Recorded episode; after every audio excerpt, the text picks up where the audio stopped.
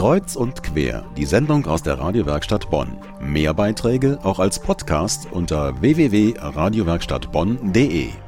Wer heutzutage Sänger werden will, stürzt sich meist in Castingshows wie DSDS oder Popstars. Doch wirklich erfolgreich und ernst genommen wird man so nur kurze Zeit, wenn überhaupt. Zu Gast im Studio ist Thomas Hahn. Hallo Thomas. Hallo. Du bist die ganze Sache anders angegangen, hast schon mit acht Jahren Klavier spielen gelernt und im Kinder- und Jugendchor deiner Gemeinde gesungen. Mit 18 oder seit du 18 bist, bist du beim Kölner Jugendchor St. Stephan und von da an ging es ja eigentlich richtig los. Inzwischen studierst du Jazz und Popgesang in Köln und bist auch solo unterwegs. Wann war dir klar, dass du dein Leben der Musik widmen möchtest, beziehungsweise deine Brötchen damit verdienen möchtest?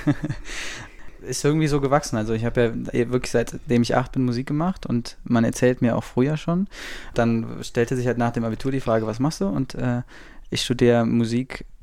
Musik lag da nah als Fach auf jeden Fall. Und äh, diese Idee zu dem Soloprojekt entstand dann irgendwann. Man ist dann irgendwann leid, äh, Leute's Lieder zu singen und dann fängt man an selber zu schreiben.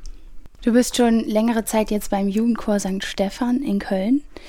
Was glaubst du, hast du da gelernt, was du vielleicht woanders nicht gelernt hättest? Der Jugendchor wird in letzter Zeit ja immer so ein bisschen als Talentschmiede dargestellt, weil auch äh, Chris von As 5 ja daherkommt. Genau. Was habe ich da gelernt? Also der Jugendchor führt einen auf jeden Fall mit ziemlichem Eiltempo an große Bühnen ran. Also der Jugendchor gibt ja eigene Konzerte in der Oper und in der Köln Arena. Ich habe da auch schon im Stadion gesungen mit denen also da hat man dann nachher einfach keinen kein Bammel mehr vor. Wenn man da mal als Chorsolist irgendwie im Stadion aufgetreten ist oder in der Köln Arena, dann sind alle anderen Bühnen irgendwie auch machbar. Ist die Arbeit beim Jugendchor zeitintensiv? Also musst du zum Beispiel auch eine Aufnahmeprüfung machen? Gehst du hin und sagst, hallo, ich kann singen und ich möchte hier mitmachen? Oder?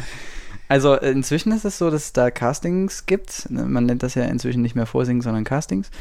Da bewerben sich so, also ich glaube beim letzten Mal waren es 40 Leute auf so 15 freie Plätze und dann muss man eben, man muss da nicht. Also es ist schon deutlich angenehmer, glaube ich, als diese von dir eben angesprochenen Castingshows. Man geht halt hin und singt ein Stück vor und daran hört der, der Chorleiter eigentlich ja dann auch schon, ob man singen kann oder nicht. Und ganz wichtig ist ja, dass der Jugendchor St. Stefan ähm, jetzt kein Chor ist von 110 Profi, mega tollen Sängern, sondern dass einfach da soll man halt auch hinkommen, wenn man einfach Spaß hat am Singen. Aber Töne treffen wäre natürlich ganz gut. Jetzt haben wir so viel über St. Stefan gesprochen. Ich denke, wir hören uns dann auch einfach mal an, wie das klingt, was du da gemacht hast. Dip, dip, dip, dip, Jetzt selig. Yeah. Wow, wow. Täglich wollen die Leute uns irgendwas erzählen damit wir etwas kaufen oder irgendjemanden wählen. Wir wollen nur ihr Bestes und hier lang geht's zum Glück. Hier gibt's den Sinn des Lebens, geschnitten und am Stück. Es glaubt, wird selig. Lass dir nichts erzählen. Die Welt ist voller Besserwisser und gutgläubiger Seelen. Klingt ja jetzt äh, gar nicht so, wie man sich so ein äh, Jugendchor St. Stephan vorstellt. Das ist auch das, was Spaß macht? Ja, ich glaube, also das Erste an dem Chor, was Spaß macht, ist die Größe. Also um einfach mit über 100 Leuten auf der Bühne zu stehen, ist schon ein extrem tolles Erlebnis. Und äh, was eben auch Spaß macht, ist die Abwechslung. Also wir singen schon auch in der Kirche oder so, aber es ist eben auch viel Popmusik und also was auch was nicht mit Kirche zu tun hat und die Abwechslung, die macht es dann. Du hast auch beim Weltjugendtag 2005 für den Papst gesungen zur Begrüßung. ja, genau. War das ein Highlight für dich oder sagst du, naja gut, der Papst? also damals wurden so Chöre gegründet, äh, wild zusammengewürfelt und da hat man mich eben gefragt, ob ich da auch mitmachen will und dann waren wir der Chor, der gesungen hat bei der Eröffnung an dem Dienstag im Stadion und dann donnerstags, als der Papst mit dem Schiff über den Rhein fuhr, da haben wir dann auch gesungen und das war schon aufregend ähm, und er kam dann auch zu uns nachher und stand irgendwie so 20 Zentimeter vor mir. Man merkt schon irgendwas. Wobei man dann irgendwie nachher auch so anfängt, sich zu fragen, warum eigentlich? Also er ist ja ein Mensch. Aber es war schon was Besonderes, auf jeden Fall. Jetzt bist du ja solo unterwegs mit deinem eigenen Pop-Projekt. Ich würde sagen, wir hören uns als Break jetzt mal an, wie das klingt. Es ist eine aktuelle Single, die da heißt Auf dem Weg. Du sitzt mir lächelnd gegen gegenüber, schon den ganzen Abend lang. Unsere Blicke treffen sich, dann fängt das Spiel von vorne an. Eigentlich ist das vorbei, das mit uns scheint festgefahren. Immer wieder neu versuchen, so geht das schon eine Weile lang. Alles, was ich an dir fand, es ist noch immer da. So kann's nicht weitergehen, das ist uns beiden klar. Wir sind